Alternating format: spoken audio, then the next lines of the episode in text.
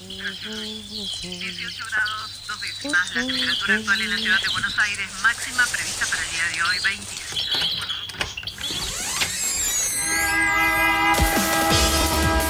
No tenemos agua, se nos corta la luz, no vivimos dignamente ninguna respuesta. que los vecinos de Buenos Aires vivan en una mejor ciudad. Trabajadores desocupados.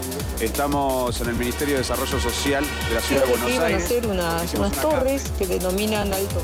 Que vivan en una mejor ciudad. Que los vecinos de Buenos Aires vivan en una mejor ciudad. Ninguna respuesta. Esto pasa en Buenos Aires.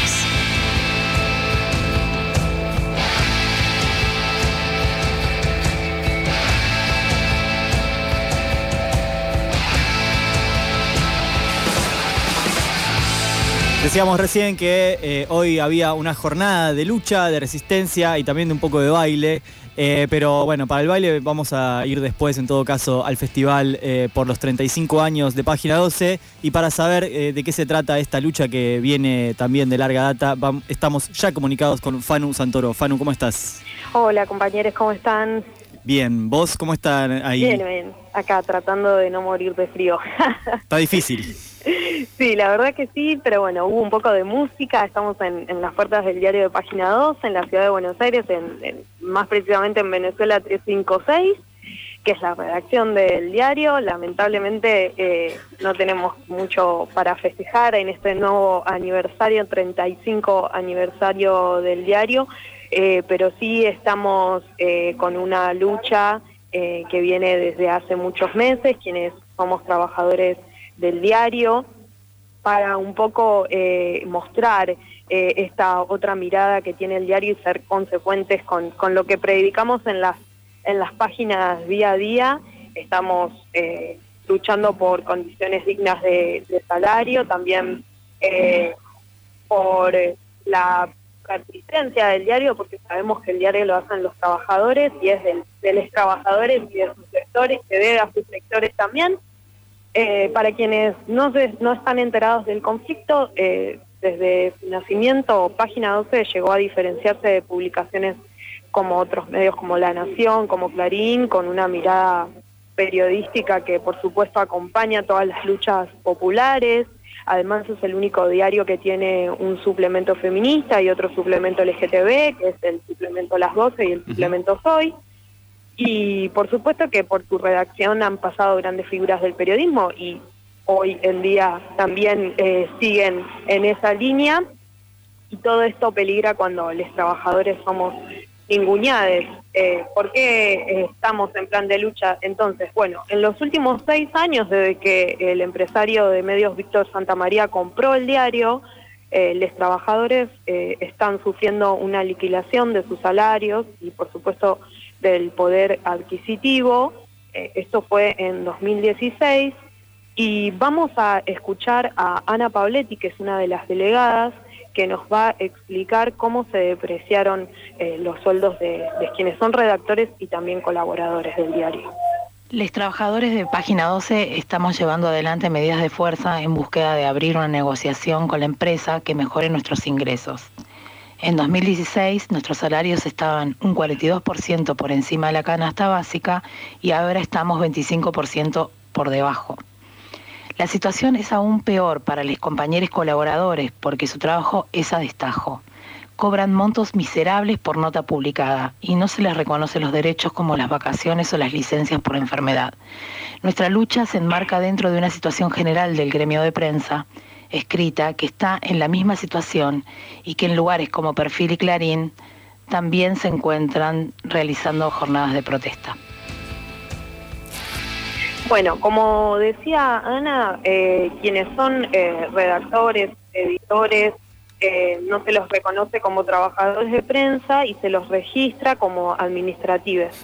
La Fundación Octubre, el Grupo Octubre, del que es dueño Víctor Santamaría, lo que está haciendo es afiliar de manera indiscriminada a los trabajadores a un sindicato que es ajeno a la actividad periodística, que es la Unión de Trabajadores de Entidades Deportivas y Civiles, y por supuesto no se les respeta el convenio que les corresponde. Fanu, que eh, esto que estás diciendo, sabes que me hace acordar a algo que hablamos hace algunas semanas, que es la situación de los trabajadores de la salud, de los enfermeros en particular, que también estaban eh, generalmente inscriptos como administrativos y que digamos como hay una línea hay una línea que conecta la precarización laboral en el sector privado y en el sector público y uno dice bueno entonces eh, qué difícil que el Estado intervenga en el sector privado cuando se dan eh, situaciones de precarización cuando en su propia casa está haciendo exactamente lo mismo Claro, por supuesto, porque además recordemos que quienes están eh,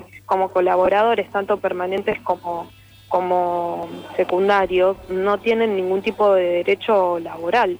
Por ejemplo, mi caso, que soy colaboradora del diario para el suplemento Las 12, eh, yo tengo que pagar un monotributo y no tengo ningún tipo de derecho ni vacaciones, ni licencia. Eh, y, por supuesto que eh, el diario nos considera proveedores externos. Mm. nosotros hacemos notas y si se publican las notas Ahí recién recibimos un pago, un pago que siempre llega sumamente atrasado, con meses de atraso. Eh, la última nota que de la que yo percibí eh, una remuneración económica data de febrero. Entonces, por, suerte, por suerte es muy estable la moneda y lo que no, lo que te lo que te dicen que te van a pagar en febrero vale lo mismo cuando te lo pagan seis meses después, ¿no? Re. claro. Si sumamos eso estamos al horno. Perdón, Fanu, y mm, digo, ¿qué, hace el diario? Digo, los trabajadores de, página también son quienes difunden las notas. Digo, ¿hay alguna forma de intervenir en el contenido? ¿Cómo, cómo es esa relación?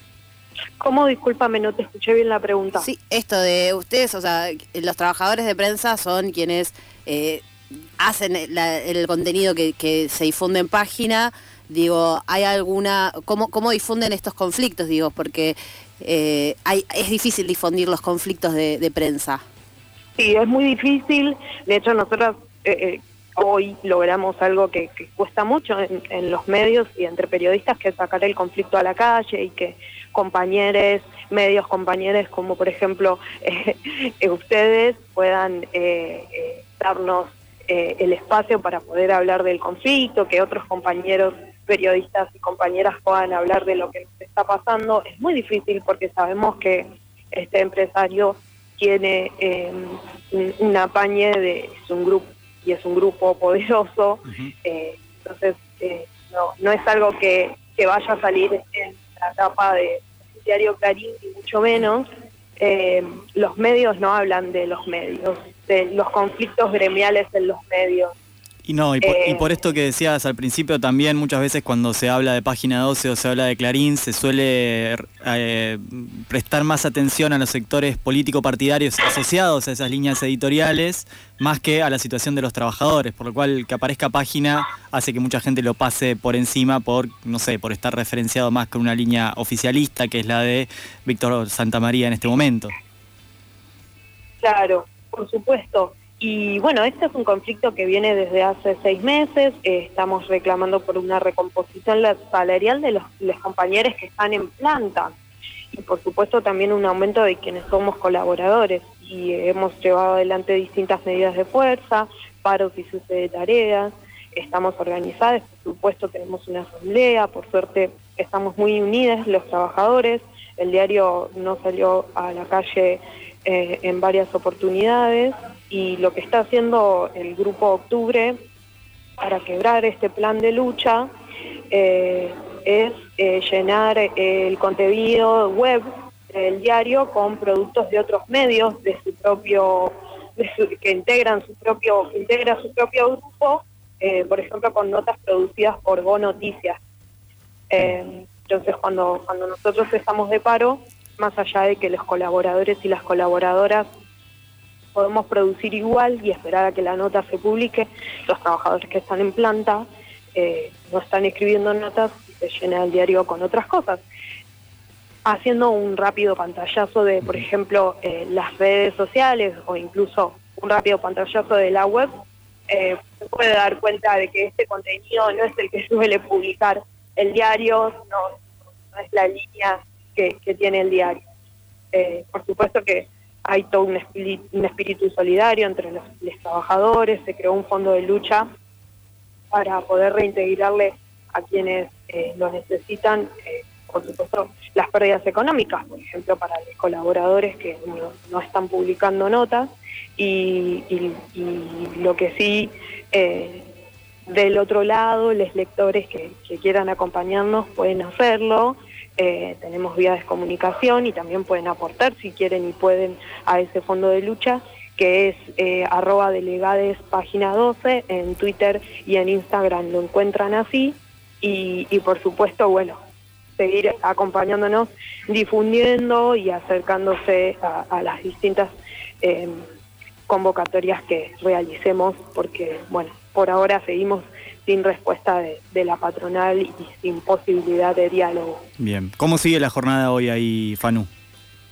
Por ahora eh, está terminando, eh, la verdad es que arrancó bastante temprano, eh, estábamos eh, todos los compañeros y también eh, organizaciones sociales y políticas, eh, por supuesto eh, estuvo, eh, estuvieron eh, personas que siempre nos acompañan, como Miriam Bregman, y la verdad es que eh, es lindo ver que, estamos unidas en esta lucha y vamos a seguir, por supuesto, eh, tomando medidas porque eh, seguimos sin respuesta y seguimos teniendo salarios por debajo de la línea de pobreza. Así que sigan las páginas, arroba delegades, página 12, en Instagram y en Twitter para enterarse de todo lo que está pasando y apoyarnos.